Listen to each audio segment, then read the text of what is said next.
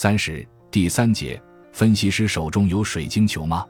以违约率和评级迁移透析评级质量。金融危机以后，各国监管机构通过问责制、提高评级透明度和促进竞争等方式来保证评级质量。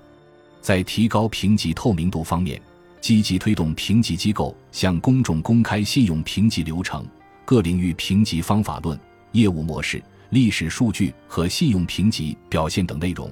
而且只要对投资者有利，评级机构也需要将其他更多的信息来源披露给公众。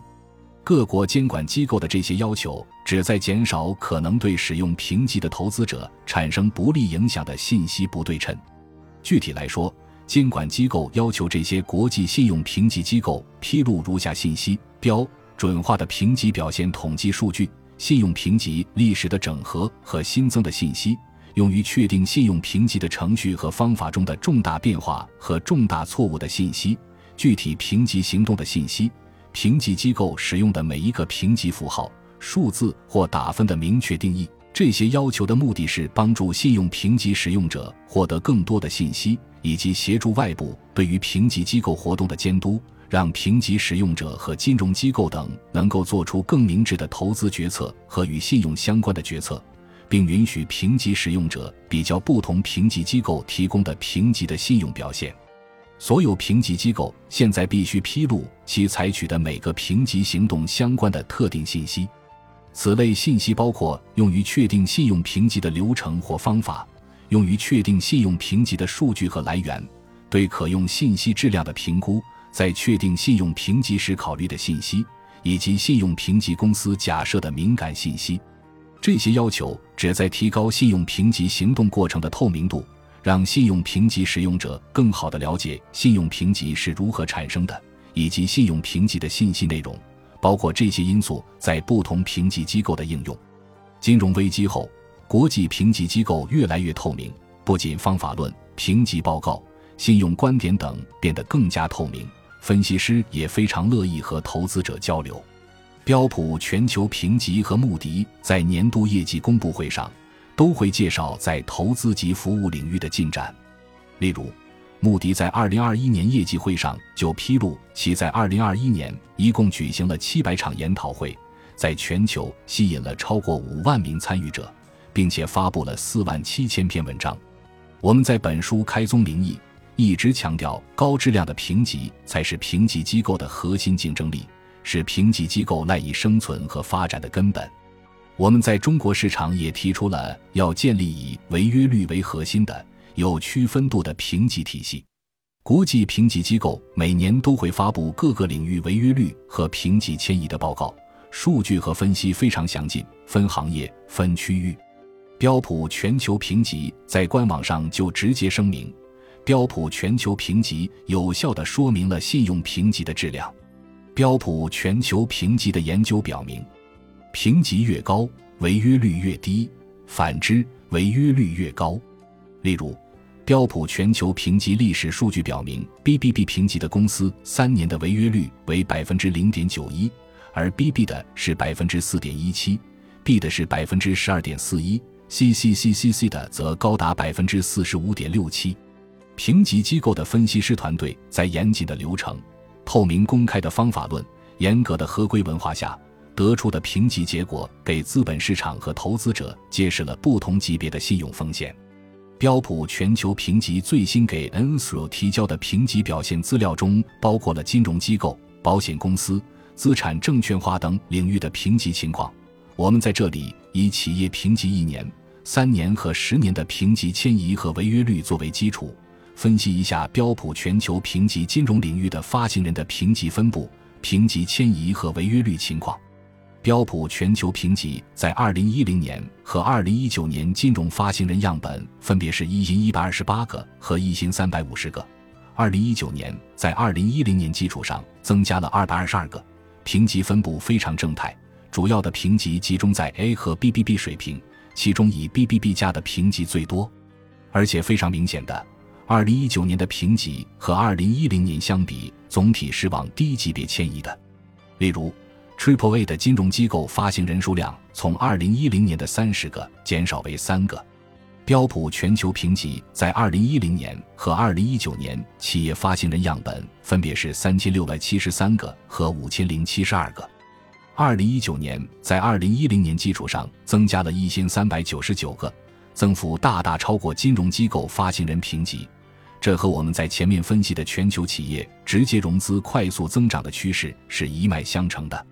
企业发行人评级分布呈现驼峰状。投资级别的集中在 BBB，而非投资级别的集中在 B。和金融机构评级迁移一样，更多的企业发行人在往低评级迁移。例如，Triple A 的企业发行人数量从2010年的15个减少为5个。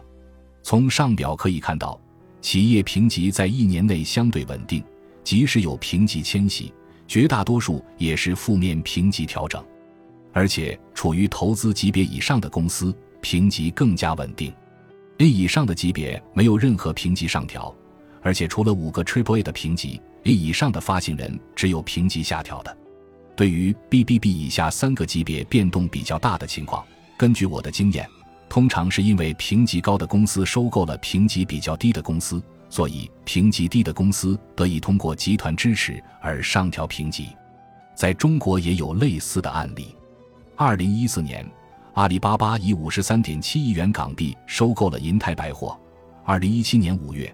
考虑到银泰百货对阿里巴巴具有重要战略意义，标普将阿里巴巴的集团支持考虑到了银泰百货的评级中，将银泰百货评级从 BB 上调到 BBB，提升了三个级别。至于违约率，可以看到投资级别以上零违约，连 BB 的非投资级别都只有百分之一的违约率。B 的平均违约率只有百分之三，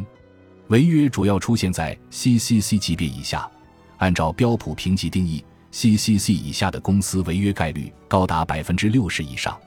从三年评级迁徙看，所有的发行人，包括 Triple A 的发行人，都有评级下调的。A 的公司有个别提升到了 A。投资级别以上的发行人出现了在 BBB 级别百分之零点五一和 A 级别百分之零点六二的违约率。非投资级别的违约率，BB 为百分之一，B 为百分之十，高于一年平均违约率百分之三。